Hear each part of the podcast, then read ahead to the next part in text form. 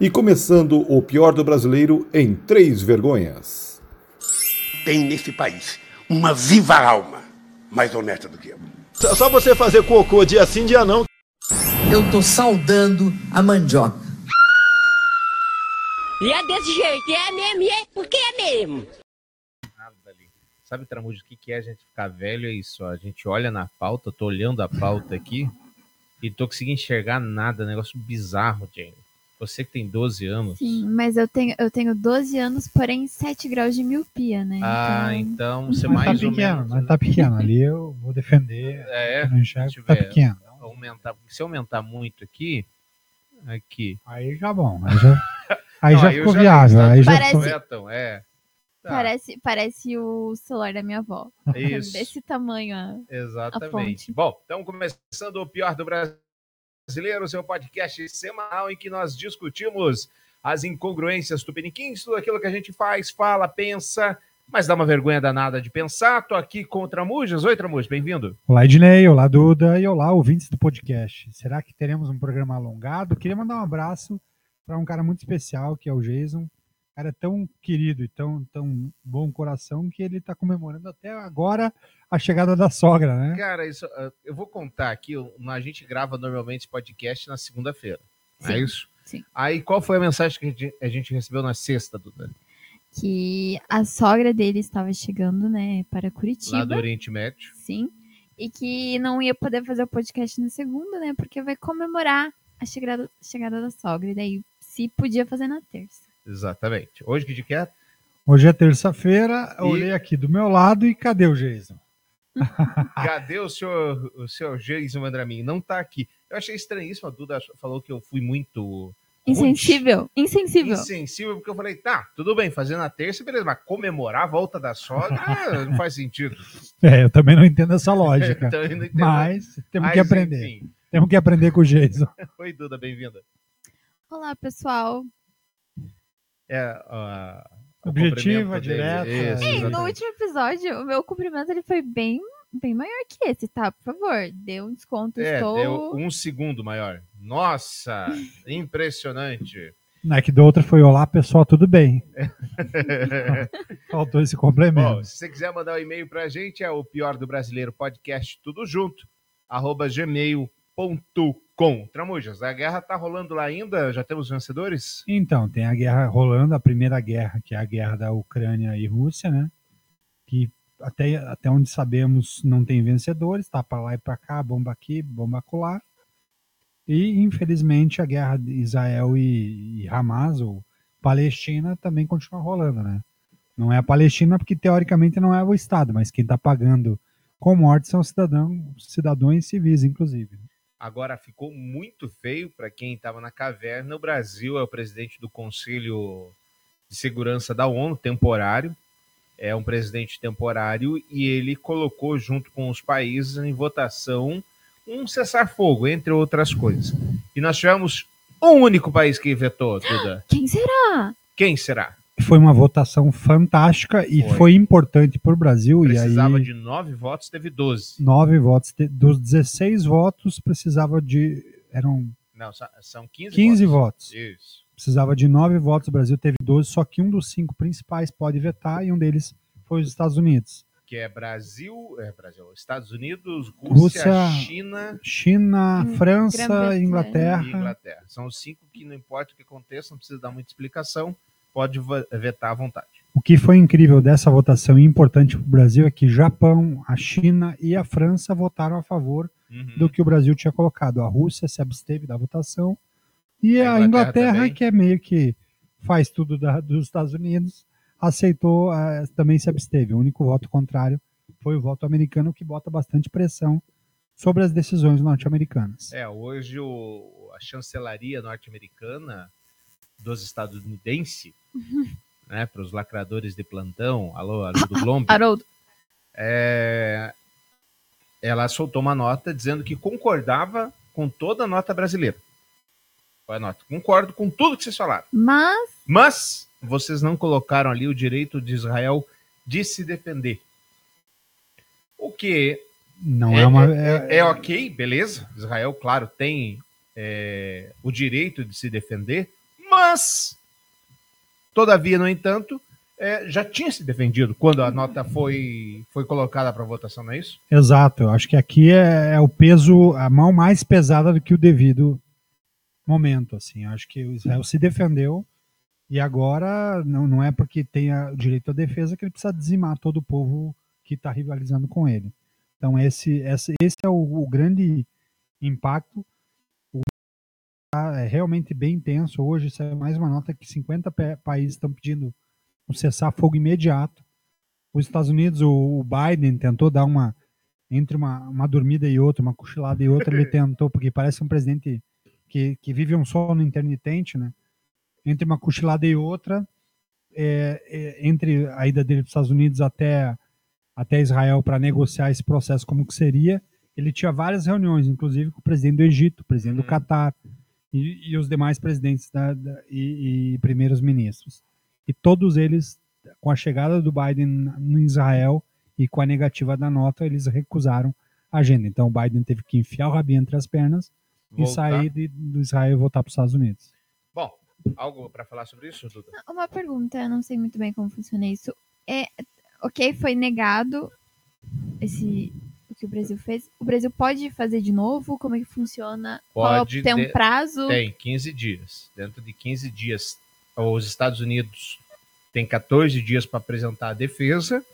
E aí o Brasil tem é, negociar, a chancelaria, daí pode, no dia seguinte dessa apresentação de defesa, com alterações ou não, apresentar uma nova carta.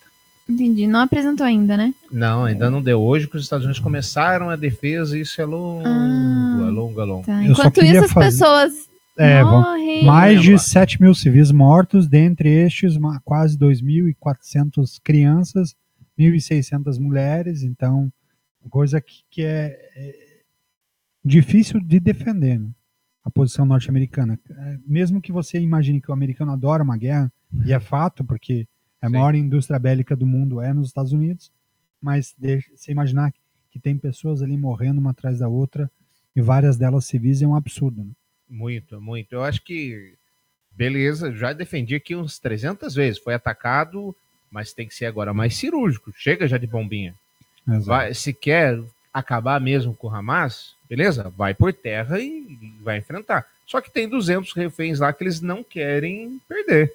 E os chefes do Hamas, até, a gente estava até vendo algumas matérias, vários deles estão no Catar, então não existe uma inteligência da CIA, do FBI, então vamos lá. Vamos, vamos caçar quem realmente está financiando tudo isso. A Mossad, depois do Estado de Israel, a Mossad é tipo, sei lá, a CIA ou FBI? Não- acho que é a CIA, né, da Israel. Ela foi caçar nazista no mundo todo. Nazista fugido. E teve um que não conseguiram pegar. Quem? Mengele. Que Adolfo veio Mengele, pro, o- pro- pro Brasilzão aqui. Hum, E o Mengele, enfim, não foi pego. Mas tá rolando eleição, Tramujas. Na Argentina, o maluco lá, Tramuja Júnior, adiantou aqui nesse podcast. Ao contrário do que eu falava e do que o Jason falava, adiantou que o povo argentino não ia votar no Milley. Acabou que ah, deu tudo errado, hein?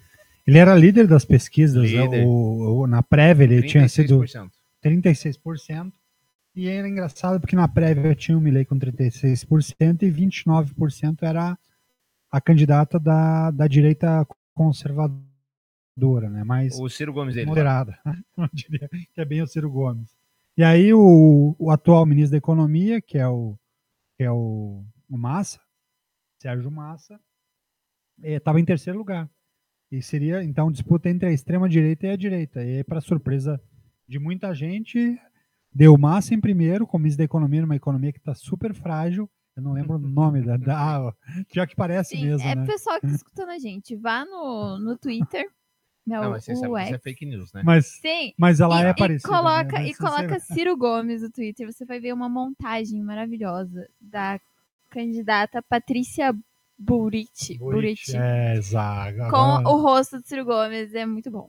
Então ela deu uma patinada bonita. E aí, para surpresa de muita gente, ah, porque foi uma tropa de elite aqui do, do apoiadores do Bolsonaro para aquela para aquele evento. E aí quando você olha a tropa de elite é de dar gargalhada, né? Eduardo Bolsonaro, Marcel von Hatten, o Marquês Rabicó, quer dizer, o ex-ministro das relações exteriores lá. Ernesto Araújo. Ah, ele foi também? Ele foi também, falando bobagens, uma atrás da outra e tal. E eles tentarem levar para o povo argentino uma cultura que eles não têm. Mais 70% dos argentinos apoiam o casamento homossexual. Uhum. E não tem a expansão da igreja evangélica como tem aqui no Brasil. Então, esse é o primeiro ponto. Segundo ponto, o povo argentino sofreu e combateu a ditadura militar muito mais do que aqui no Brasil Sim. e condenou vários generais Porque, se- sejam justos, foi uma ditadura bem mais... é, mais sanguinária que mais no sanguinária Brasil que no Brasil. e o passivo deles foi igual ao nosso. As duas, dos dois países eram da ditadura super endividados. A Uhum. vantagem é que no Brasil pr- precisou de dois governos democráticos para que a gente gatilhasse a saída e desse o respiro para ajuste na economia, coisa que infelizmente na Argentina eles não conseguiram. A Argentina até pré-ditadura militar era considerada considerada a Eu- Europa aqui na América do Sul. E aí simplesmente depois da ditadura de muita corrupção envolvendo eh, ditadores e, e militares, a Argentina entrou em crise e até hoje está pagando a conta por uma má gestão e por não ter conseguido ajustar a economia. É, realmente a coisa ficou feia lá, mas vamos ouvir que nós temos um depoimento muito bom do nosso não tão querido assim. Esse aqui era quem? Era o Bananinha? Esse é o É Bananinha. o Bananinha. O Bananinha falando na TV Argentina lá para a eleição do, do Milei. Vamos ver. Fala, queridão. necesario Ouça. hacer un examen práctico de disparo. Entonces, eh, poner adelante armas de fuego para los ciudadanos significa dar condiciones para que tengan la legítima defensa, para que no bueno, sean bueno, masacrados. bueno. como- Gracias, Mariano. Demasiada generosa es la Argentina. Somos los argentinos para recibir a este tipo de gente, ¿no? Sí, está hablando de la libertad Ay, de disponer de, no, disponer sí, de sí, armas de disponer de directamente. armas, no, la Eh, con el argumento y con el justificativo. de Ele fala, para quem não entendeu espanhol, que generosos somos nós, os argentinos, para receber esse tipo de gente. E ele completa a frase dizendo assim: é por isso e por outras que o pai dele foi chutado do poder no Brasil. É. E, aí, e o que é fantástico é porque é uma lógica tão imbecil e que aqui no Brasil a gente não combate. Essa de defender arma, no- eu, eu, eu tenho dificuldade de entender. Profissionais das Forças Armadas, profissionais das polícias defender esse tipo de discurso. Quando a gente fala que o cidadão, cada um pode ter a sua arma para se defender, qual deveria ser o questionamento seguinte? Então por que que eu preciso de polícia?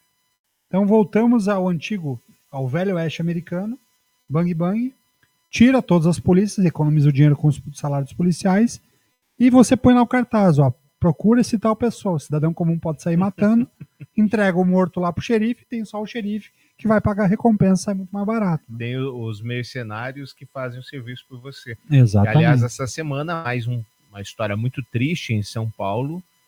É, um menino que sofria bullying. Conta a história da. Quem é esse menino lá? Tem o lance do TikTok, Duda. Como é que é? Sim, me fugiu o nome dele no TikTok, do user dele no TikTok. Acho até melhor a gente não ficar divulgando, Uhum. né?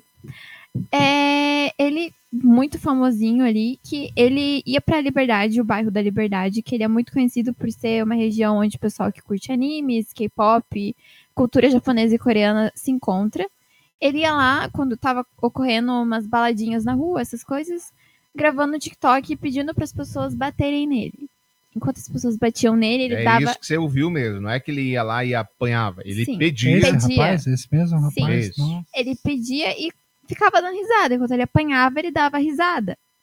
E daí depois ele fazia live no TikTok com o rosto vermelho, sangrando, dando risada. Assim, eu nunca Nossa. parei pra assistir, ver o que ele falava nas lives, mas assim, o que passava na minha timeline era isso.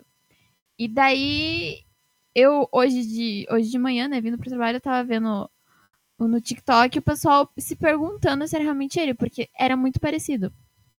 Daí o Ednei falou que é, realmente era Nossa. ele, a mesma pessoa. É, exatamente. Então, o que, que esse menino fez? Esse menino sofreu bullying na escola por conta, segundo, e aí nós temos uma falha do Estado, nós temos uma falha da escola e nós temos uma falha generalizada até mesmo da família.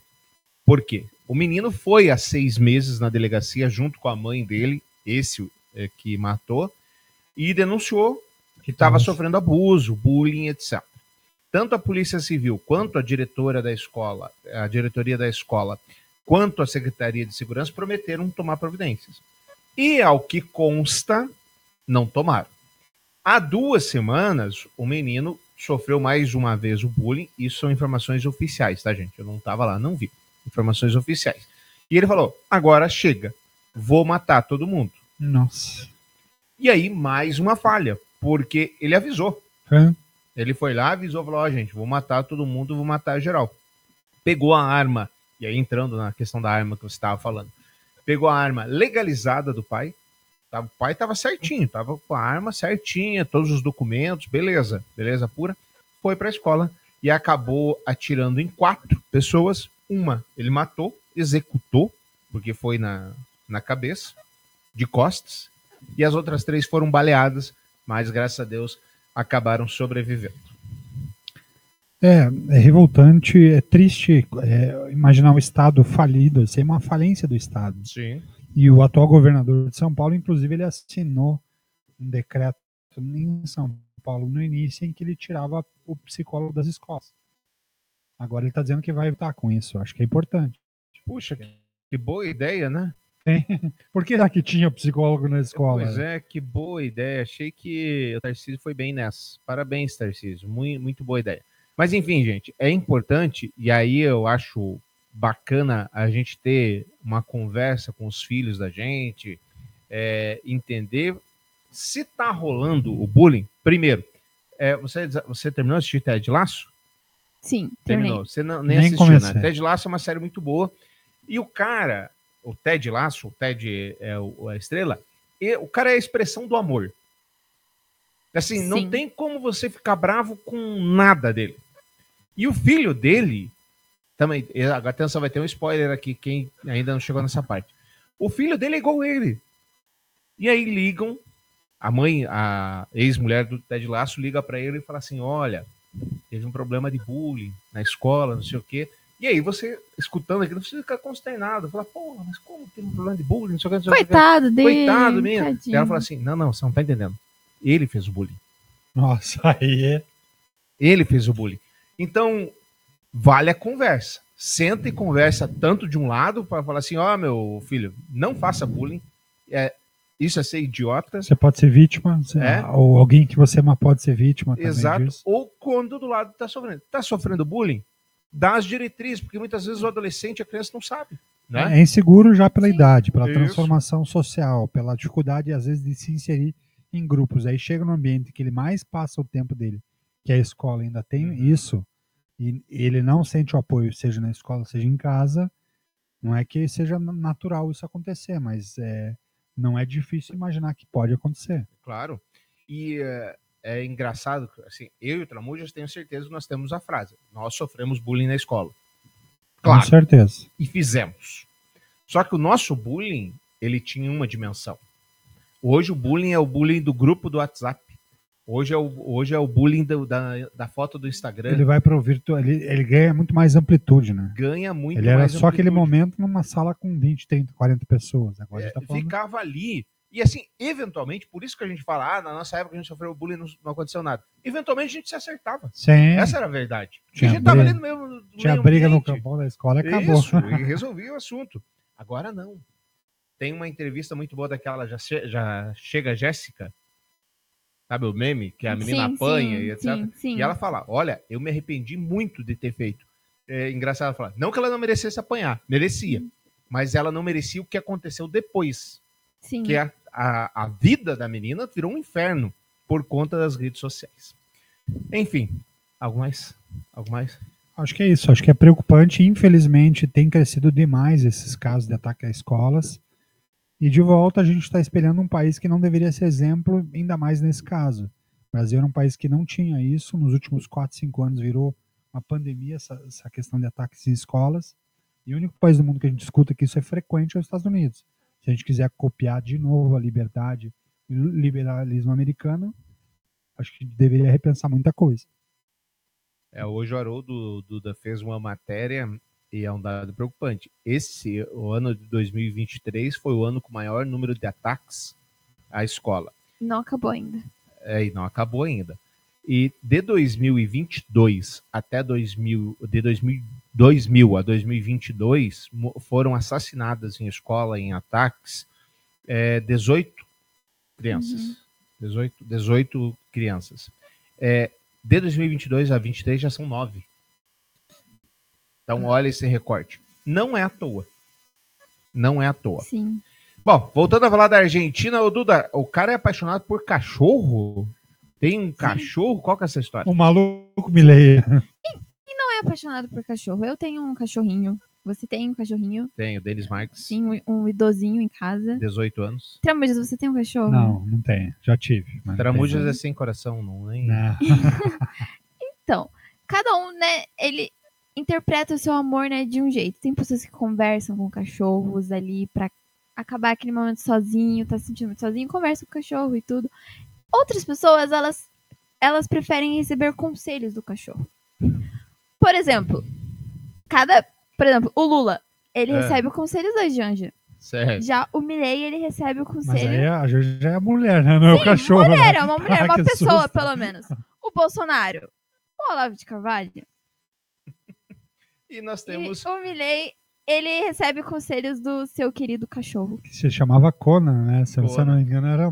Comentário de Ariel Palácios.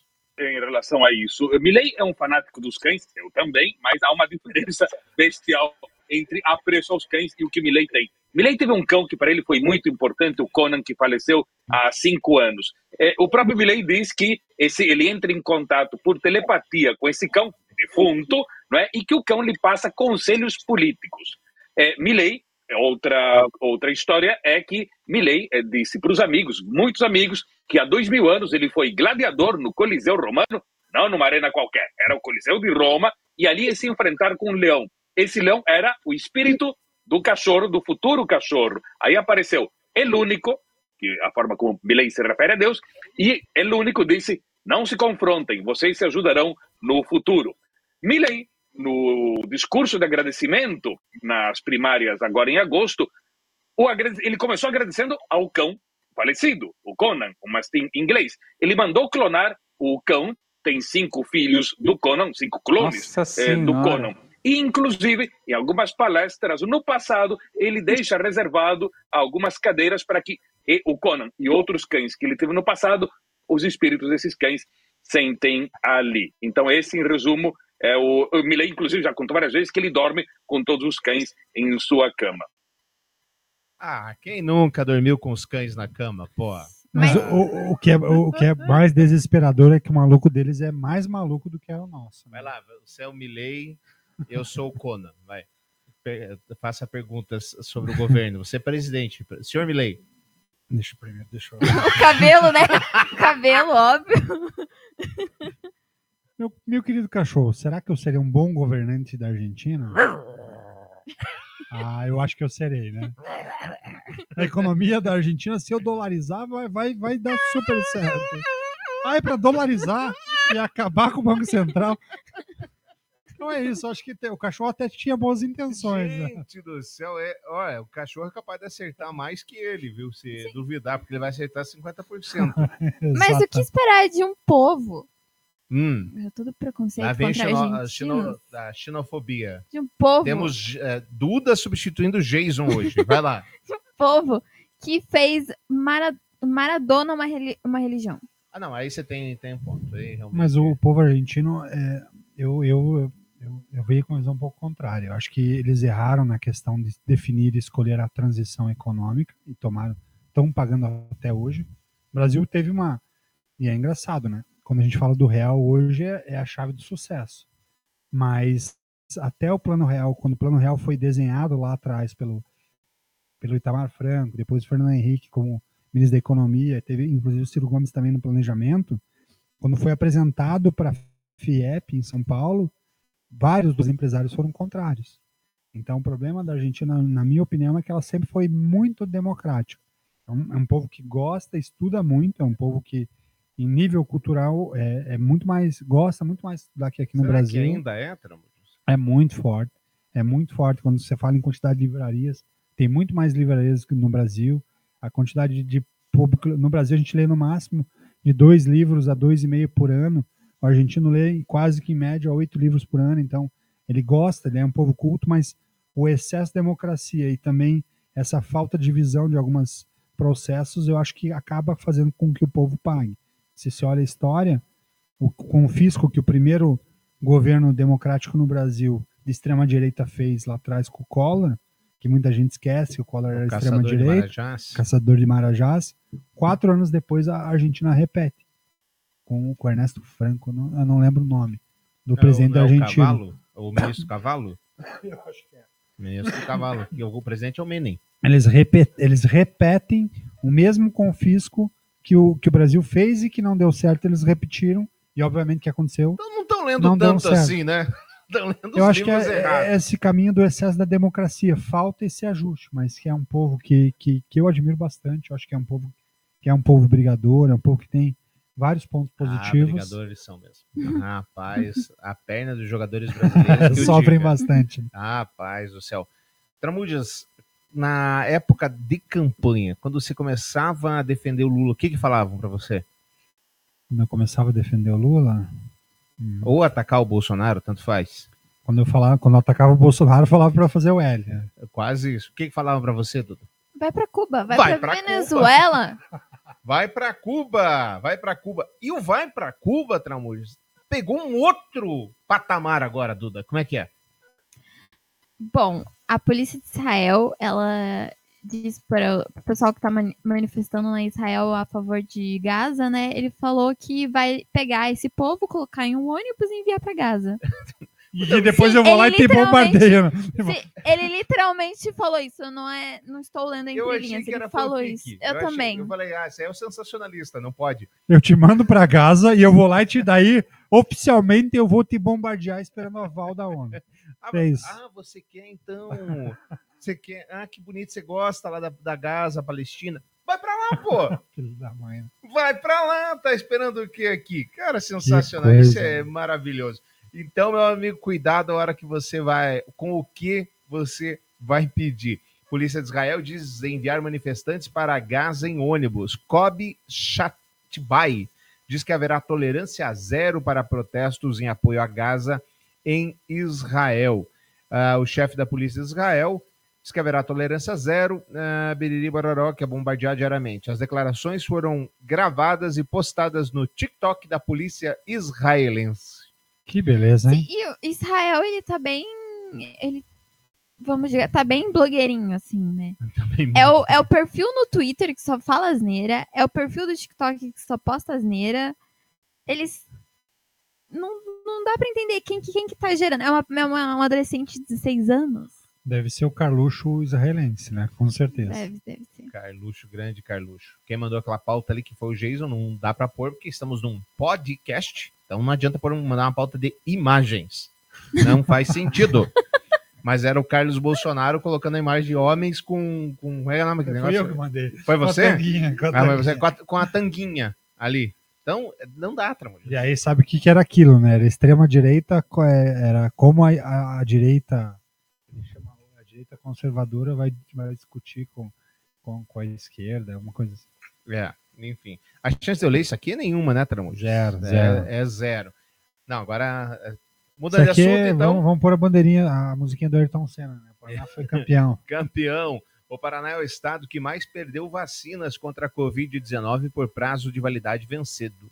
Entre 2021 e 2022, 1 milhão e 800 mil doses deixaram de ser aplicadas. É isso que aponta o relatório do Tribunal de Contas da União, que identificou 10 secretarias de saúde com perdas significativas na aplicação do imunizante. Ao todo, 2 milhões 296 mil vacinas foram perdidas no Brasil. Na sequência estão os estados de São Paulo, com 300 mil doses. Olha a diferença, hein? Não Paraná, é, não é a 800 800, não é ficou em primeiro, ela ficou Disparado. muito em primeiro. É mais que o Seria- Botafogo no Campeonato Brasileiro. Seria primeiro, segundo, terceiro e quarto juntos, não chegam nem na metade. Caramba! Ah, cadê aqui? São Paulo com 300 mil doses perdidas e o Rio de Janeiro com 125 mil doses. A apuração do caso começou em março deste ano. As equipes do Tribunal de Contas da União chegaram aos valores no cruzamento de dados do Ministério da Saúde com os das secretarias estaduais e municipais de saúde. O prejuízo chega a 1 bilhão e 200 milhões de reais com as vacinas que tiveram a validade vencida antes da aplicação. Questionada pela reportagem, a Secretaria de Estado afirma que vai analisar as diretrizes e apontamentos e, se necessário, vai responder ao órgão em matéria da Band News FM de Curitiba. Mas quem que é a culpa disso aqui? Secretário de Saúde? Mas ele. Cadê ele as campanhas? Ele pediu demais a campanha, mas a campanha é dele? Quem chama? Quem faz o quem chama a população para é? o governo federal faz o macro, mas quem vai avisando quando tem as vacinas eram Não, eu as secretarias do estado. imagino que você esteja na- no CERN certo, porque você não. Até porque eu lembro, e, e eu gostei muito da atuação do Paulo Preto, que é o, o- era o secretário de saúde do estado do Paraná na época da, da pandemia, Uhum. e da secretária de Curitiba, que A Sulac, a a Sulac. Márcia Sulac, tirando uma reunião super arrogante que nós trouxemos aqui no podcast, tirando aquela única exceção, eu achei muito competente. E eles chamaram bastante a população. É, mas os últimos ciclos deram deu, deu uma sumida. né? Você você já não via mais a chamada. Não, o- depois que a, pandemia acabou, o pico, né? né, Quando o depois que pico, o pico passou, aí não, aí largaram mão. É aí aí. largaram mão. Agora, tirando da orelha, fazendo ilação que eu não deveria estar fazendo, será que eh, tinha 800 mil doses mesmo? Perdida ou faturaram 800 mil doses? e É, aí não é o, é, o governo do estado. Mas, é se o federal, você, é, cima. mas se você recebe, você não tem que dar o. Não sei. É, então. é esse controle que eu gostaria de ver. É, Não sei. E segundo a matéria, o Estado ficou de avaliar e, ficou de avaliar. Está ali no, no gerúndio, né? tá Está no avaliando, gerúndio. avaliando. É complicado. Assim, nós, nós temos muitos casos de pessoas que faleceram. Não quer dizer que elas, se elas tivessem sido vacinadas, elas não iam morrer. Pode ser que morresse. Sim. Né? Sim. A, a vacina, infelizmente, não te imuniza 100%. Ela faz com que você é, é, é, pegue menos. E o impacto seja menor, O né? impacto Muita seja gente foi hospitalizada, exatamente. Exato. Mas, então, quantas pessoas poderiam ter sido salvas com essas vacinas? Não sei, é bem complicado essa questão. E os número, o número de Covid aumentou no último tempo. Ai, ai, tristeza, o Brasilzão não tem jeito mesmo, viu?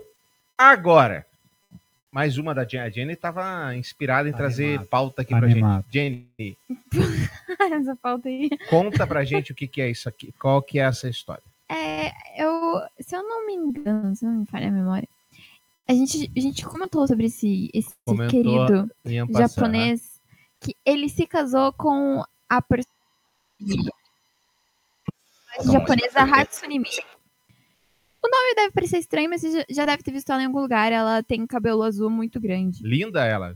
Olha, dá, dá pra você pensar mesmo. Sim. E daí essa é uma entrevista com um brasileiro que mora lá no Japão. Ele contando a sua experiência com a Hatsune Miku, por que que ele Ele casou casou com com ela. boneco, né? Não com a Sim, personagem, com o bonequinho. Exatamente. Ah, entendi. Aí eles... Não, não, é com personagem. O boneco não existe na vida real. Ah, mas, mas não tem uma pessoa ali dentro. Não. Um personagem, não é uma atriz que se Não, fala. Não, Ela não. casou É um com holograma, Tem- entre aspas. é, é tipo, Ah, e nem ele tem- boneco. Não! Não! Não é É, nem- o, é o Mario do videogame. Ah, entendi. Sim, sim. E daí ele contando por que, que ele se casou com ela e como é o relacionamento dele de casado com a Hatsune Miku. Então, se você está solitário na sua vida, meu amigo, Exatamente. ó, em maio de 2018, percebi que meu sentimento não mudaria. Esse é o Japa falando. Então, dei uma festa de casamento para ela. Agora você é feliz? Sim, sou feliz. Posso dizer isso com segurança. Que maravilha, hein, Então, O amor é Sim, lindo, e Jenny. O que é muito engraçado é que todo momento, o, tanto o brasileiro ali que tá entrevistando ele, quanto o cara, eles tratam a Hatsune Miku numa, num modo muito for- formal. É sempre Uhum. senhorita, senhora Hatsune Miku. E ele conta desde o começo que ele começou a assistir sozinho, Miku salvou ele, foi quando ele tava sofrendo bullying Isso, no pelo trabalho, pessoal né? do trabalho. É ele sempre casou bullying. e é não sempre vai bullying. sofrer. Ele achou que agora casando vai zerar o bullying, então. É só isso que eu pensei. Foi isso que eu pensei. Só, só, só pra Eu pensei, entender. por que né? será que você sofria bullying, né, cara? Mas enfim. Mas você sabe que isso, agora é real oficial, é um dos problemas do Japão. O principal problema do Japão é o workaholic. Quer dizer, o cara trabalha demais. O segundo problema é o suicídio. Há um alto índice de suicídio no Japão. E o terceiro é que os japoneses jovens e de meia idade não estão saindo para encontrar mulheres. E a, a taxa de natalidade é cada vez menor. Porque eles ficam aí namorando Sim, e eu vejo muitas É, meninas. economiza preservativo, anticoncepcional. Olha, né, a porque- indústria não roda. Exatamente. E eu vejo muitas meninas japonesas, né, comentando. é, comentando sobre isso, falando que é porque os caras são estranhos. Elas preferem, elas preferem sair do Japão ou se relacionar com estrangeiros do que se relacionar com japoneses. O problema não são japoneses que não querem se relacionar. São japoneses que não querem se relacionar com homens japoneses, porque eles são esquisitos. Esquisitões, realmente Ah, esquisitos. Claro que, o que, que tem de esquisito no rapaz ali que, tá na- que casou? o holograma Não, ali, pô. Namorando não, ele casou. Casou. E assim, eles não são esquisitos só apenas de tipo, ai, Hatsune Miku, adoro Hatsune Miku. Não, eles são esquisitos do jeito de, tipo, predadores realmente, sabe? De um esquisito, bem esquisito. Entendi. Eu não. Eu, eu achei bem esquisito mesmo. É de, tipo, predadores sexuais, essas coisas. É, Eu me gostam de espantaria menos. é? É, eu me espanto menos com o americano que casa com a boneca inflável do que com o japonês que se casa com holograma. Você sabe que casar com bonecos de verdade é legal no Japão. Tá, é? Olha só, olha lá, americanos, podem ir pra lá que, É que vai dar legalizado, então. negócio meio estranho, mas é. Mas com o com holograma não é. Ainda não, ainda com não. holograma não é. Até porque o governo quer desincentivar essa prática de casar com holograma, que não faz muito sentido. É, É, acho que faz, né? Faz uns barulhos, né? Porque imagina, ele vai namorar o holograma, as paredes são fininhas e tal. Vai, vai provocar uns barulhos meio estranhos no vizinho. É, depende da programação. Existe programação e programação, né? É meio, meio ser, complicado, meio complicado. Bom, o Rio de Janeiro continua lindo, meus queridos. Durante essa semana tava uma repórter. Você não sei se você sabe, Trabujas. O mundo mudou. O mundo mudou. Então, o que, que acontecia na época que eu e o senhor fizemos jornalismo? Né? Não na época da Duda, Uhum. que é jornalista. Eu não sei como alguém faz jornalismo nessa época. Eu também não sei, E, a- não, e aí eu fui ver a do vestibular, tá 25 para 1. Porque deve ter poucas, poucas faculdades, né? Concurso. Cara, não é possível. Sim, Mas enfim, sim. na nossa época, Duda, era o seguinte: você vai fazer uma reportagem de rua. Saía a repórter, que era tipo uma deusa, uma estrela ou repórter. Ela não é. Ela só divava, né? Ela- Ela, só ia. Isso.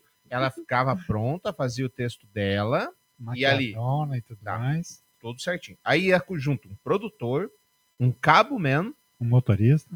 é, não era o o- cameraman e o motorista. E se a reportagem era grande, ainda ia alguém com boom, É isso que aí. era o engenheiro de som. Uhum. Beleza. Olha que indústria, né? Quanta gente a gente empregava. Quanta gente empregada ali trabalhando. A repórter mesmo, ela recebia o microfone na mão, ela nem ficava segurando o microfone, recebia o microfone na mão. Na hora que ela ia gravar, terminava, passava o microfone, sentava no carro e ficava lá esperando a vez dela ir embora. É por isso que eu tinha. Era isso que eu tinha idealizado na minha cabeça É, quando eu. né, chegou, pensei, você é. chegou uns 30 anos atrasado. menos. Sim. Mas enfim, hoje em dia, das maiores televisões, na Globo, SBT, Record, o que, que é? A repórter pega o celular da firma. Ó, tá aqui, ó. Esse, Tá aqui seu estro... teu cameraman, Esse. seu, não, seu o cameraman é o produtor. tripé. É o tripé.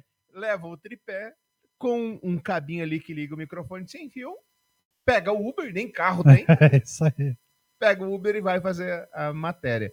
Até que a repórter da Globo estava fazendo a reportagem sobre o metrô Essa E- era em São Paulo, Em né? São Paulo. Essa é em São Paulo. e o quê? Rouba o celular ao vivo. Impressionante, né? Que coisa maravilhosa isso. Eu até ia trazer, mas perdi a matéria, então mas tô contando aqui para vocês. Acho que é, isso. Roubam, é uma que tem uma, uma imagem grande, foi o que passei até. é, roubam o celular de uma maneira espetacular, como se Impressionante. fosse né? a coisa mais normal do mundo. E ali o, o, o diretor de É, o Bocardi chama ela, ele chama ela, acho que perdemos a imagem. Isso. Claro que perdeu. Só É. faltou o assaltante levar o celular e começar ele a fazer a entrada ao vivo, né? Então, Bocardi, eu tô aqui correndo para fugir da polícia, mas é, o metrô tá realmente parado, Bocardi, não, não vai ter. Ou, ou se fosse um ladrão meio da Atena, né? olha aqui, esse, o marginal levando equipamento, tem que dar tiro mesmo. Então, Ai, ai, cadê o Geis aqui para arrumar meu negócio aqui? Não, não aparece, né? Vai lá, o Bocardi, um pedacinho. muito tempo. A gente vê que o ônibus está bastante vazio. Daria para a gente provavelmente fazer uma viagem um pouquinho mais. E aí? não, por favor. Isso, caiu o telefone. Acho que caiu o telefone da Bia. Imaginamos, imaginamos ser só isso, né? E é isso. E- Imaginamos que seja só isso. É, caiu no bolso do ladrão, né? O ladrão meteu no bolso e ficamos sem a Desbloqueado reportagem. ainda.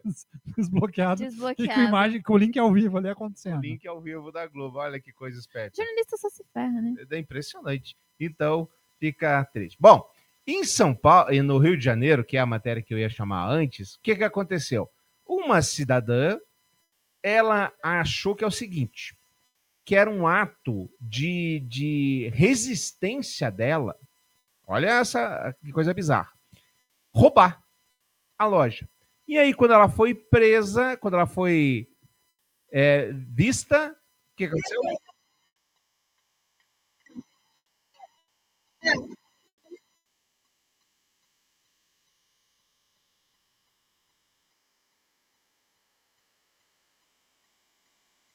Segurança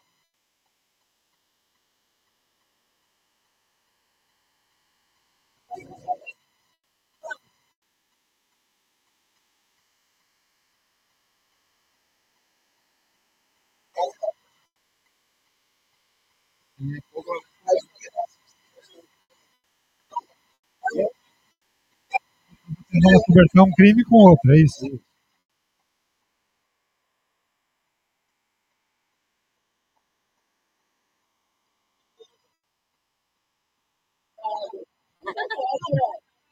Ó, além do racista homofóbico, é isso. Qual é o próximo? Crime.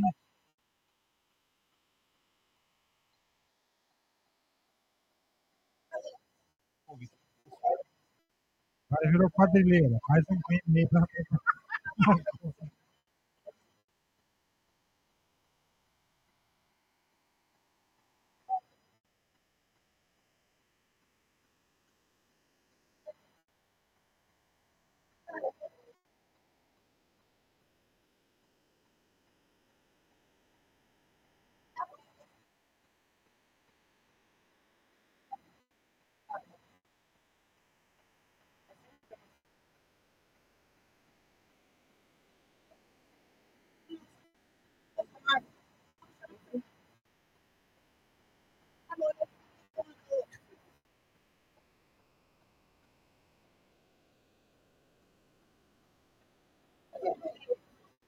Vira um circo, né? Que loucura, né, gente? Que, que maluquice, né? O que, que a gente vai dizer disso? Não tem o que dizer, né? Vira um circo. Eu a- achei engraçado. Vou roubar e vou chamar gente pra roubar mesmo. Eu moro na barraca, daí começa, né? É, já me apaixonei por mulher eu também. Eu tenho. já me apaixonei por mulher e como é que ela fala? Namorei crioulo? Namorei Nam- crioulo. É, ou, ou casei, sei lá. Ah, tá. Ah, não, então tudo bem, minha senhora. Também, é, Poxa, eu não tipo, tinha também um informação. amigo, também tem um amigo, também tem um amigo É, Tem amigos que são. Eu não tinha essa informação, minha senhora. Minha, a senhora me desculpa, por favor, pode voltar. Então você tem lá. passe livre para me chamar de crioulo. Pode. De Por crioulo, macaco vai- vai- viado. Fica à Sim, vontade, fica à minha vontade. senhora. Poxa. Então, é maravilhoso esse tipo de coisa que acontece. Agora, isso aqui, mais uma vez, nosso querido judiciário dando aquela, aquele exemplo, aquela mostra que a gente é, tanto fala aqui de por quê? Por que criar este caso? Por que fazer isso? Geis, eu não gosto de você, você não deixou o computador ligado aqui. Juiz dá voz de prisão para a mãe que se expressou contra acusado de matar o filho dela durante audiência no Mato Grosso do Sul. Mato Grosso, Mato No Grosso. Mato Grosso, perdão. É, o magistrado interrompeu a mãe enquanto ela respondia a perguntas da promotora e disse que ela deveria ter, abre aspas, inteligência emocional naquele momento. Olha que coisa. Só porque o filho dela morreu, Tem empatia com o assassino, tem não com a, com a mãe que, assassino, com a mãe que perdeu o filho. senhora. O que, que é isso? O juiz, atenção, juiz, Vladimir, com WY, PR, da 12ª Vara Criminal de Cuiabá, deu voz de prisão para a mãe de um jovem acusado é, de um jovem assassinado a tiros em 2016. Depois que ela se expressou contra o acusado do crime durante uma audiência de instrução realizada no dia 29 de setembro de 2023. O caso, no entanto, só ganhou repercussão após o trecho da audiência ser divulgado nas redes sociais. Não, por mim é porcaria, pra mim não é ninguém. É, peço respeito. Pra mim não é ninguém. A senhora quer não é respeito, tem que dar respeito. Não, é independente. Excelência, é uma, é, é uma, é uma vítima lutada. Sim, aqui é um devido processo legal, né? Está sendo processado, tem uma promotora, tem o juiz, tem um advogado que não é excluído da. Excelência, eu posso continuar minha, minha pergunta, Excelência? Eu só peço respeito. É, só pra, eu peço, então, tá? Lembra-se que tem um juiz presidente de vocês, certas autoridades também. Eu peço à senhora que, por mais que seja doloroso, que a senhora tenha é, a serenidade com a inteligência é, é, sobre essa circunstância. É, o doutor está trabalhando, o réu é apenas um cruzado, infelizmente, de fato, uma perda. Chega, né? Mas é. O... Para a senhora, Agora você vai dar uma voz de prisão, no, com respeito da palavra, eu sou uma pessoa inteligente. O fato de eu falar que ele não é ninguém para mim, para mim ele não é ninguém. Isso aí não vai tirar minha, o que eu vou falar aqui e nem o que eu penso dele, o que ele pensa a meu respeito, eu não estou nem aí. Eu estou aqui para falar sobre o que Qual foi a aconteceu. ofensa que ela falou? Para mim, ele. Senhora, então, por, por favor, dona Vai. Silvia, é o momento da senhora. Eu não estou ouvindo. Alguém está falando? Sim, eu estou falando. Ai, desculpa, doutor, porque tá, tá baixo o som do senhor para mim. certo? Só não está faltando com respeito, só está faltando com respeito. Putz, a partir de, até porque o senhor que preside foi.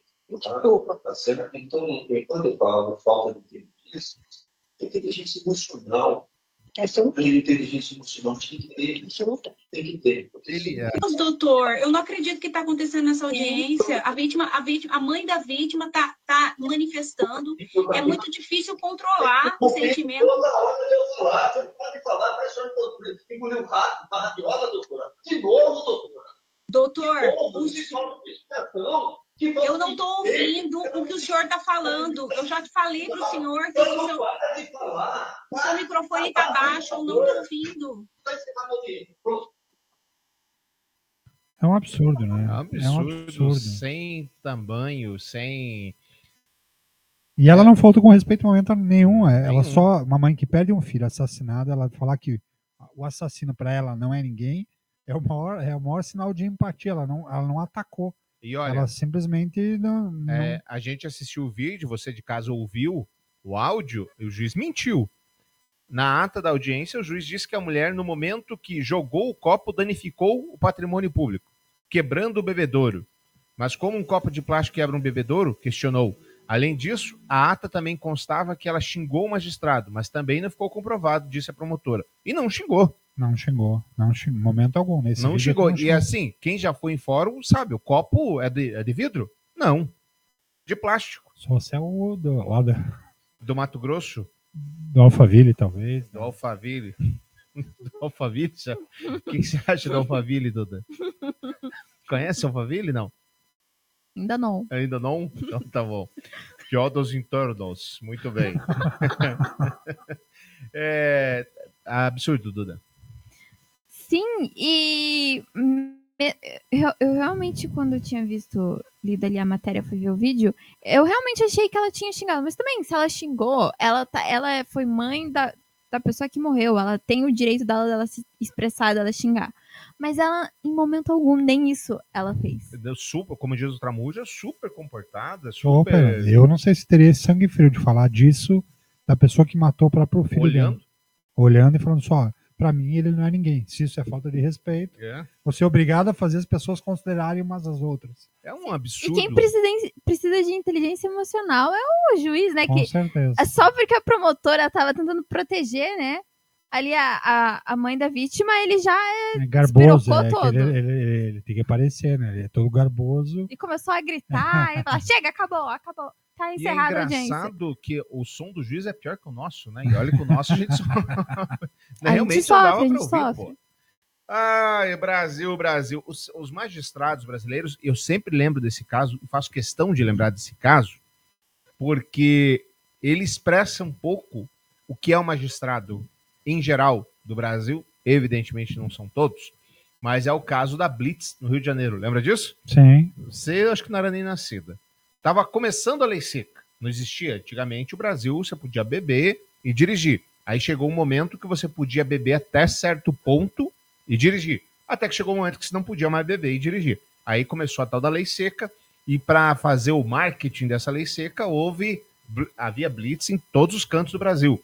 Tinha um balão muito famoso, eh, na blitz tinha um balãozão grandão, blitz lei seca. Enfim, numa dessas blitz, a A agente de trânsito parou o juiz, aí começou aquela discussão, o juiz não queria mostrar a carteira, até que ele fala, é, até que ela fala, o senhor tem que mostrar a carteira. E, ela, e ele fala o quê? Não, eu não tenho nada que mostrar, eu sou o juiz. Daí ela fala, não, mas nem que se o senhor fosse Deus, o senhor teria que mostrar a carteira. Eu sou maior que Deus. É isso aí.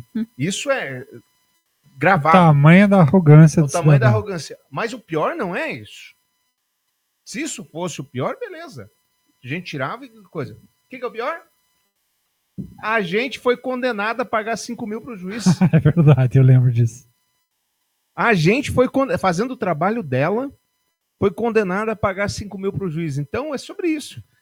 É sobre um. Você lembra do ex-presidente que foi pescar numa área, uma zona proibida no Rio de Janeiro? Nunca aconteceu. E que o fiscal é, Ah, deu não, a isso aí. multa quando ele virou se ele- é pré-presidência, quando ele se tornou presidente, Ah, tá. ele foi demitido.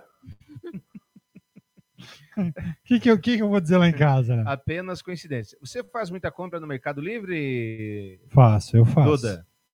Mercado Livre não, eu tenho medo de, de fazer no Mercado Livre. Mas Shein, Shopee, sim. faço. Tá, e você, Tramujo? Faço. Olha, a, a gente fala de político, de juiz, mas o brasileiro também precisa ser estudado, né? Barulho. Ai. Nossa. Ah, não, passou. Mercado Livre! Ele vê a câmera.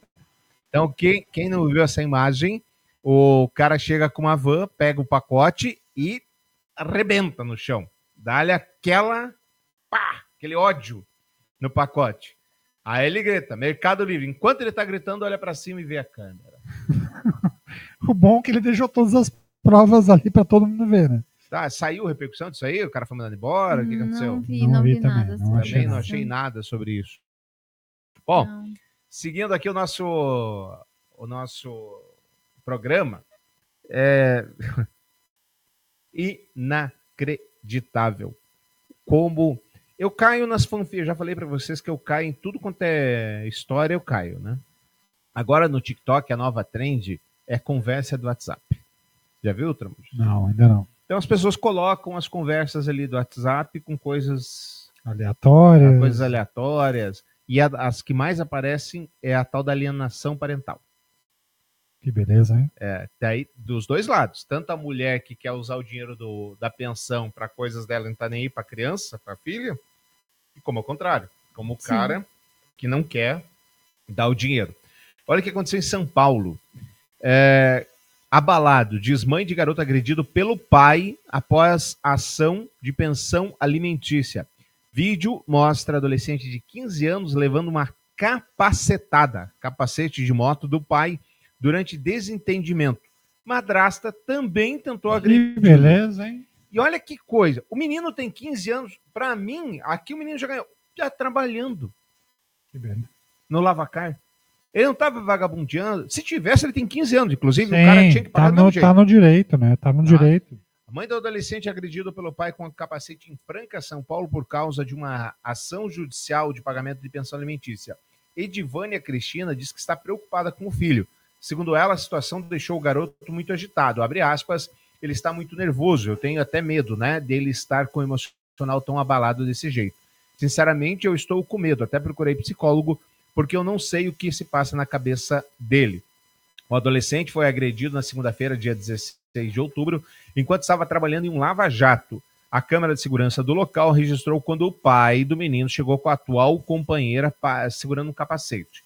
Em seguida, o adolescente e o pai caminham em direção à calçada e pareciam conversar. De repente, o pai usou o capacete para golpear o rosto do filho. A vítima correu para a rua e entrou em uma construção para fugir do pai, que a perseguiu. Uma outra câmera de segurança registrou o dono do Lava Jato tentando conter os ânimos, mas pai e madrasta ainda tentaram agredir a vítima mais uma vez. Segundo a Edivânia, o ex-companheiro e a mulher dele deixaram o local após a confusão. O homem foi ao trabalho do filho após ser notificado na sexta-feira 13 sobre a ação judicial de pensão alimentícia e acabou sendo confrontado pelo garoto. Ele já tinha ido, abre aspas, ele já tinha ido no advogado, o advogado tinha que ter instruído ele a não fazer nada. Nós vamos resolver aqui. Não. Ele simplesmente entrou lá, praticamente invadiu o serviço e bateu no menino. E ele teve que sair correndo para não, eh, para conseguir fugir. Ela, a madrasta, queria dar uma capacetada nele também. A mãe afirma que a relação com esse companheiro para cuidar do filho sempre foi conturbada e que ofensas por parte dele são comuns. Abre aspas. Eu tive que entrar com reconhecimento de paternidade. Ele falava que o filho não era dele. Depois que acertou tudo, a paternidade, ele começou a pagar a pensão. Aí ele começou a pisar na bola. Então eu entrei na justiça. E foi assim. Ele pagava um tempo e parava. O adolescente teve ferimentos na boca e algumas escoriações pelo corpo. Mãe e filha procuraram a polícia, mãe e filho procuraram a polícia civil e registraram um boletim de ocorrência por lesão corporal. Quer dizer, como é que uma criança dessa vai.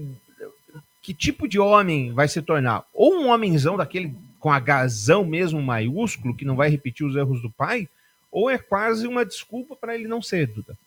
Sim, e muitos casos dessas pessoas que a gente estava falando no começo do programa, de ataques em escolas, tem alguma relação com um mau entendimento com os pais.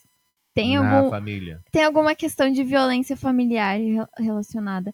E igual a mãe falou ali, ela estava muito preocupada com o filho, porque ele ficou quieto, do nada, muito agressivo e tudo. Tem. Imagina, a pessoa que é pra, pra te dar o exemplo, ela te trata assim na rua.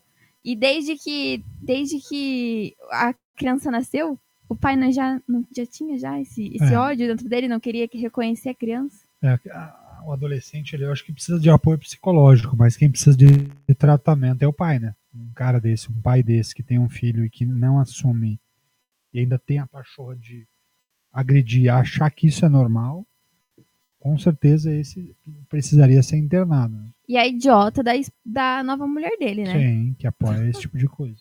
É, mas sempre. É, o seu Emílio, que você conhece da RH Nossa, ele fala uma coisa que, ao contrário do que todo mundo diz que os opostos se atraem, não é verdade. É os iguais que se atraem. Se você é gente boa, você atrai gente boa. Se você é gente ruim, você atrai gente ruim. Porque. Tramujas. Só pensei alto. Tramujas. Só pensei alto. Enfim. É, então, não me admira essa madraça ser isso aí que tá falando, porque é realmente é, é triste que isso aconteça. Bom, vamos seguir para a vida aqui que Tramujas, processado em 60 milhões do Eduardo Bolsonaro, como é que é? Então, o Bolsonaro acabou mais uma vez falando bobagem ali daquela aquela fala ridícula na Argentina. Eu imagino a surpresa dos jornalistas argentinos. Né? Pô, estamos aqui com um deputado federal do Brasil. Por isso que vem- eu tô falando que você tá com fanfic aí, Tramujas. Filho Eles não de- leem tanto assim que filho, você está falando. filho do- eu acho que eles não conhecem a história do Brasil tanto assim. né? É porque, Filho de um né? ex-presidente, vem cá, vem, vem cá falar ao vivo. Link Senador. ao vivo, né? Deputado federal. Deputado, deputado. O outro é o senador, Flávio é, É. o senador. Agora, é, o- os professores da, da Associação do Paraná, professores estaduais, eles entraram com um processo, 3 mil professores entraram com processo, 20 mil reais cada um deles, porque o Eduardo Bolsonaro, em uma das falas dele, ele compara professores, na verdade ele diz que os professores de escolas estaduais, municipais, eles são piores do tráfico de drogas. E, e relata, né, nessa fala dele, Feliz o risco disso. Feliz dia. Relata o risco desse tipo de professor que, na visão dele, é o, o que cria ideologia, que cria a visão de que, o- que o aluno tem que se revoltar contra o Estado. Então, ele, ele fala e vai falando. Na fala dele, ele vai trazendo vários exemplos assim do quanto isso impacta no dia a dia das pessoas e das crianças e que, na verdade, quem deveria ser fiscalizado deveriam ser os professores, mais até do que os traficantes de drogas. É, a, a gente fala o que sente, né? Aonde aperta o carro. É, sempre assim. Agora, essa é uma teoria que eu sempre achei esdrúxula, a teoria do, dos professores, porque eles são os mais incompetentes da história. Como é que ele de- doutrina todo mundo e chega o Bolsonaro ganha a eleição? Sim. Exato. Collor ganhar a eleição. O Collor ganha a eleição. Que tipo de doutrinação é essa? É que, na verdade, e aí quando você fala disso, por que, que não colou esse discurso do bolsonarismo na Argentina? A Argentina não tem essa paixão por milico como vários brasileiros que tiveram amnésia em relação ao período da ditadura A têm. Duda diz que gosta de um homem do uniforme. Eu falei isso. Escolhe bombeiro, vai, vai para outro, vai, vai para outra vertente, né? Então, nessa comparação, o, o argentino ele tem uma visão muito mais crítica. E aí, dentro desse desenho de, e, e, dessa fala, eu acho que é por isso que aqui, aqui cola mais, porque falta conhecimento. Nas escolas, eu estudei num colégio que era um colégio católico, aqui em Curitiba, a base da minha formação foi no colégio católico, e no meu colégio não é que o meu professor criava ideologia, mas ele mostrava o período como aconteceu. Falava sobre a ditadura, que foi um golpe, que o Brasil perdeu, teve perdas econômicas fortes, foi um movimento difícil. Depois teve um movimento para para a república, para a criação da nova república. Então, é, muitos desses apaixonados pelo passado, eles querem esconder que houve golpe. E o Eduardo Bolsonaro, por razões óbvias, também quer esconder, né? É tipo o ministro Fufuca. Tipo Fufuca. Né? E aí, Jenny, você foi doutrinada? Eu fui doutrinada pela minha professora de história, que inclusive já contei aqui no podcast, que ela falou que a viagem para Lula pra Lua nunca existiu. Ah, e eu, mentira. Ela Você não falou falou isso, não me lembro. Falei que sim. Falou? No SESI, a minha professora do terceirão, ela disse que ela não acreditava na viagem da Lua. É, O Eduardo Bolsonaro tem razão. É, aí- aí, pô. Tá, tá, tem, é, menos, tira, Professora de desconta os história. 3 mil dela, né? Dessa da- História. da-. Essa aí não tem esse crédito, tira. Essa não tem o 3 mil, Então, diminui 60 3 milhões, mil. 900 e- Então, como é que é a história? O 59 homem não foi milhões. pra lua. De acordo com ela, não. Eu até. Eu lembro muito bem, porque foi muito engraçado. Ela contou, né, toda a verdade, né, o que estava escrito lá na apostila sobre o, a ida do homem pra Lua, tudo, a Apolo 11 e tal. E daí, no final da aula, ela falou assim: Mas, gente, deixa eu contar uma coisa pra vocês. Eu lembro que ela até sentou na mesa e falou: Eu não acredito nada disso. Pra mim, foi tudo inventado. Aí ficou um silêncio, assim, todo mundo esperando né, ela fazer uma piada e tudo. Daí ela. Estão dispensados. Estão dispensados. Ainda bem que ela não dá aula de geografia, né? Então, você tá vendo aqui na, na, na apostila que a Terra é um globo, né? Na Mas, verdade- gente. Ela ia pisar, né? Se tivesse o Globo mesmo, ela ia pisar. Isso. Tá vendo aqui? É uma grande pizza, né? Cuidado com a borda, gente. Cuidado com a borda, que ali não tem catupiry. Cara, mas é maravilhoso. Quem tiver a oportunidade, siga a. Acho que é a Terra é Plana é o nome da página no Facebook. É divertidíssimo, cara. Você precisa ver. É, Eles pegam uns frames assim. Explica isso, NASA. É tipo colocar o, o prato raso na frente, assim, no horizonte e falar. Se a Terra é realmente redonda, por que, que ela fica na. Por que ela tem borda? Por que, que ela fica igualzinho o prato raso? Por que, que o horizonte é, é linear, né? Não, não tem uma, não é- que não pergunta é curvilíneo, maravilhosa. né? É, que pergunta maravilhosa. Como não souber disso? Então, a, a professora da, de história, parabéns por essa visão aí. Bem, ela não foi gado. Não foi que nem nós que vamos com todo mundo. É, né? não. Só porque um, um cientista falou, agora a gente tá acreditando. Tá certo, a professora. Foi disruptiva, foi Né? contra a maré. Foi contra a corrente. Exatamente. Ah, esse aqui o Tramujo ficou meio preocupado com essa notícia.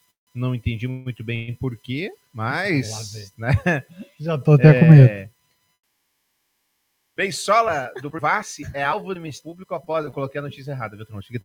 Tranquilo. Não é dessa que você ficou preocupado. Ah, tá. tá?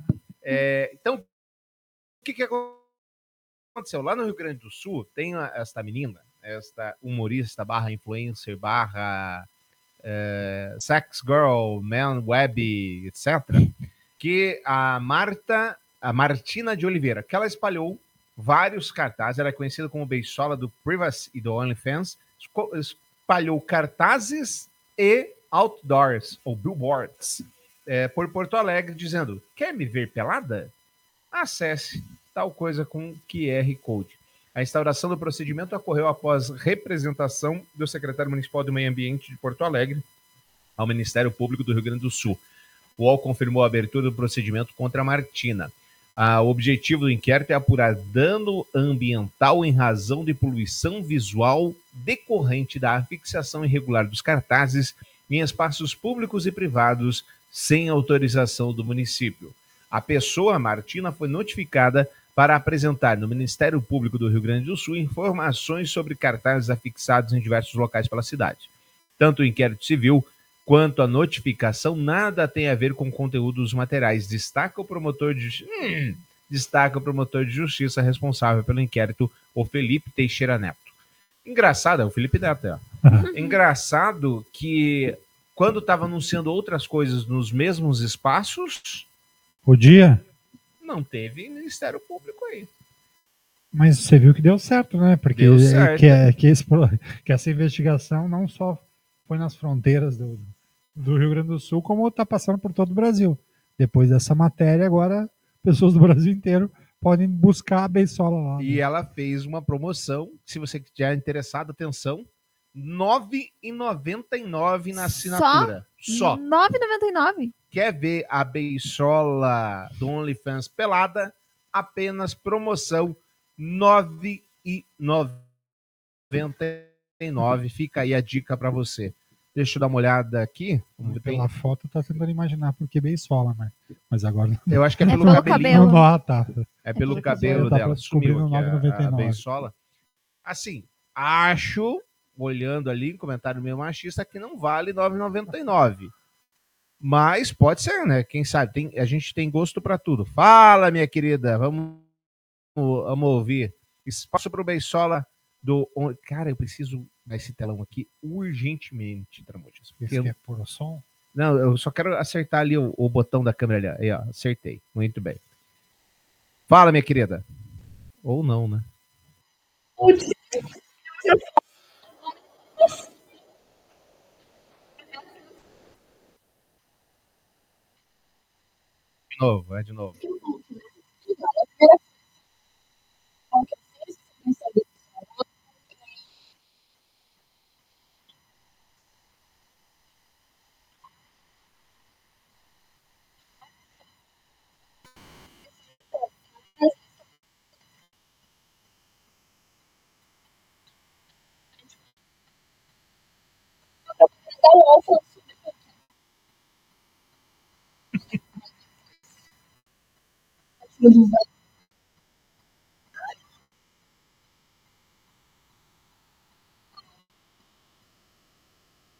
Ah, então tá aí. Promoção 9,99. Fica a dica para você que quiser comprar. Essa aqui, Tramujas, que eu falei que você tá, que você tem que se cuidar. Mulher segue marido, vê amante dentro do carro e sobe em capô. Caso caso foi triste. Caso realmente chamou atenção. Caso inusitado, chamou atenção. Foi flagrado, dito, na cegueira, com o marido. é, e foi um trecho da Avenida Leste-Oeste, na região, que eu não sei qual que é aqui, porque realmente não estou conseguindo. De Cambona? Cambona. Aonde fica Cambona? Enfim, de acordo com informações apuradas pelo Gazeta Web, a mulher seguiu o marido em mototáxi. Por isso que ainda bem que aqui em Curitiba é bebido mototáxi. Por isso. Ao Deixa a, deixa a doutora ficar sabendo. Ele desceu da motocicleta e subiu no veículo. A cena foi filmada quem está presente. O envolvido no caso seria um militar. E, ah, lá, família de novo. aí, A né? família os tradicional rostos- brasileira. É. E permaneceu dentro do veículo com a suposta amante. A polícia militar foi acionada e negociou o fim da confusão.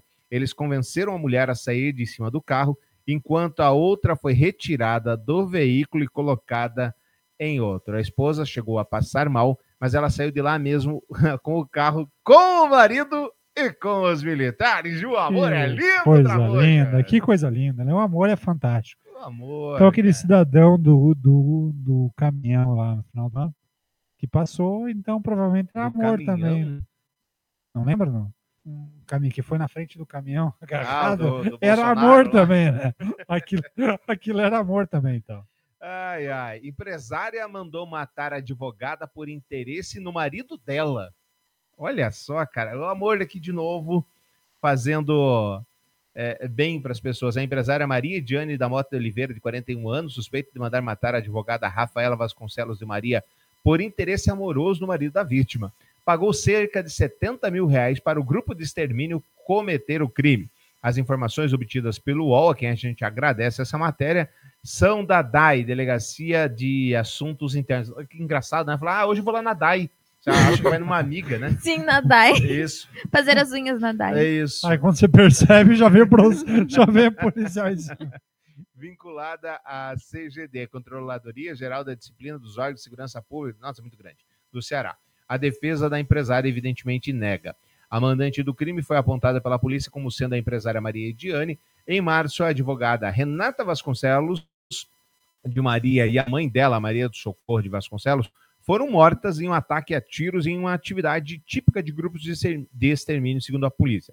A motivação seria a intenção da mandante de manter ou continuar um relacionamento amoroso com o tenente-coronel. Ah, De novo. família tradicional De novo. brasileira! Bingo! Bons costumes. com o tenente-coronel da Polícia Militar do Ceará, que era casado com Rafaela. As investigações apontaram que os suspeitos de planejarem matar a advogada e a mãe dela fizeram várias reuniões e viagens à cidade onde ocorreu o crime, em Morrinhos, no Ceará, antes da execução. A ação também incluiu acompanhar o cotidiano das vítimas e comprar um carro e uma moto. Pô, o investimento foi grande, o cara 70 mil, Ó. é, esse valia, né? pagos por Edilaine. É, mas 70 mil é mais o carro e É, a moto? então, será? essa conta que eu tô tentando fazer. Pois Quanto... é. O cara é bom, hein?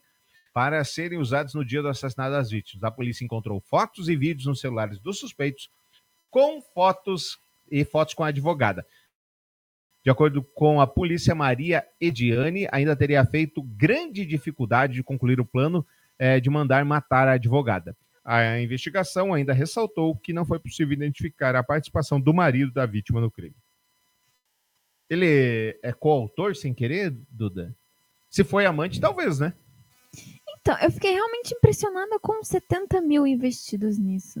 70 mil Nenhum reais. homem vale 70 mil, nem você. Não vale, não vale, né? Não. Ou negocia o acordo, ó, quero comprar teu marido, eu te pago 30. Pois é. A mulher, acho que na 10 verdade ela levava. levava. 10 Leva- levava. E a mulher ficaria muito feliz, viva, feliz. Com 10 mil. Com 10 mil tá E se, tranquilo. e se ele tem algum envolvimento, é como se o divórcio ele não existisse, né, no mundo. Pois é. E matar a, a mãe da mulher também junto. Ah, tava junto, ali foi no balaio. A sogra foi no pacote, ah, é? É, Tá. a gente nem lamenta Foi tanto um assim. plus. essa- Que horror. Insensível de novo, Ednei. Acho que foi um. Essa semana eu tô bem insensível. insensível, realmente. Não tá dando. Agora, pô, a tua ideia é melhor, Trambuchas. Paga. Chega lá, Jenny, tô afim do teu marido. 10 mil resolve? Não! 15 mil. 5 mil. 5 mil, Ednei. Lava, leva as cuecas, leva É. tudo, né? Só Não que, ó, deixa. assina aqui que eu não aceito devolução. Tá aqui, não pode levar. Realmente, a dona, como é que é o nome dela? Maria Diane, é isso? A Vai dona- cumprir pena de prisão Dona porque Maria foi burra. Diane gastou uma grana que não deveria e ainda confiou na, na inteligência do grupo de extermínio. Foi Assim pouco inteligente. Podia ter negociado, tava com, com, com a vida tranquila e ia ter o tenente coronel na cama dela. Exato. Pra acalmar e Pra- ver se vale a pena. né?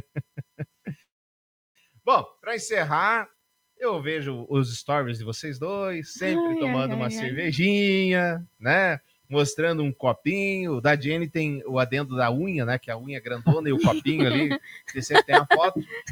Funcionário de cervejaria é flagrado urinando dentro do tanque. Olha que tem algumas marcas que até parece, né? Que é mais de um funcionário. Não sei, Tramujas. Tem, tem algumas marcas que são, são bem famosas por parecer que vários funcionários andam urinando.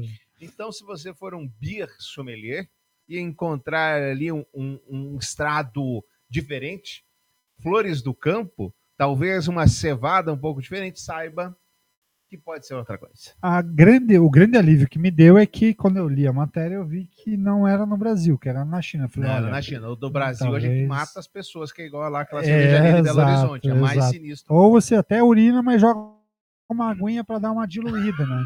Não fica aquela coisa, aquela, aquela urina. consistência. É, exatamente. Então, Você China tem a, a cerveja tem tomado raiz. ultimamente, Jenny, ela tá, tá boa, assim? Sim, a cerveja que eu, estou, eu tenho tomado Bem- assim. Mas sim. ela não tá, tá, tá fria, gelada? Tá, tá geladinha, tá gelada com a espuminha em cima e Ah, tudo. tá, não, sim. fica melhor. Tá numa coloração legal. Então, é, agora eu tô na dúvida. Eu acho que eu tô indo pro uísque, é mais fácil. Né? Pelo menos tá 18 anos cerrado ali. Eu não sei se não abrir. No se há máximo dois- tem um se cupinzinho ali. 18 anos atrás alguém teve essa ideia, aí já, foi, né? Obrigado você que nos acompanhou. Estamos terminando, era isso, Jenny? Faltou alguma coisa? Era isso, Tramujas? Valeu, Duda. Valeu, Ednei. Obrigado você que nos acompanhou. Semana que vem nós estamos de volta com O Pior do Brasileiro, o seu podcast semanal. Vocês estão vendo? Já estou enrolando aqui porque não está abrindo, agora sim. Aperta o botão certo, Dinei. Não, ó, agora você vai, agora A você vai ficar... certa, é isso? Não, não, você vai ficar de cara agora, Jenny. Caso eu consiga clicar. Valeu, gente.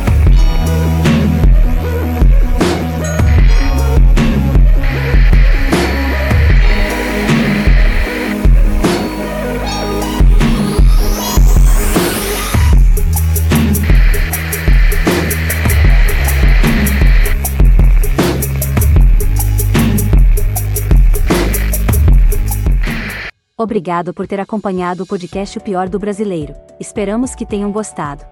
Para opinar sobre o episódio de hoje basta enviar um e-mail, opiordobrasileiropodcast.gmail.com.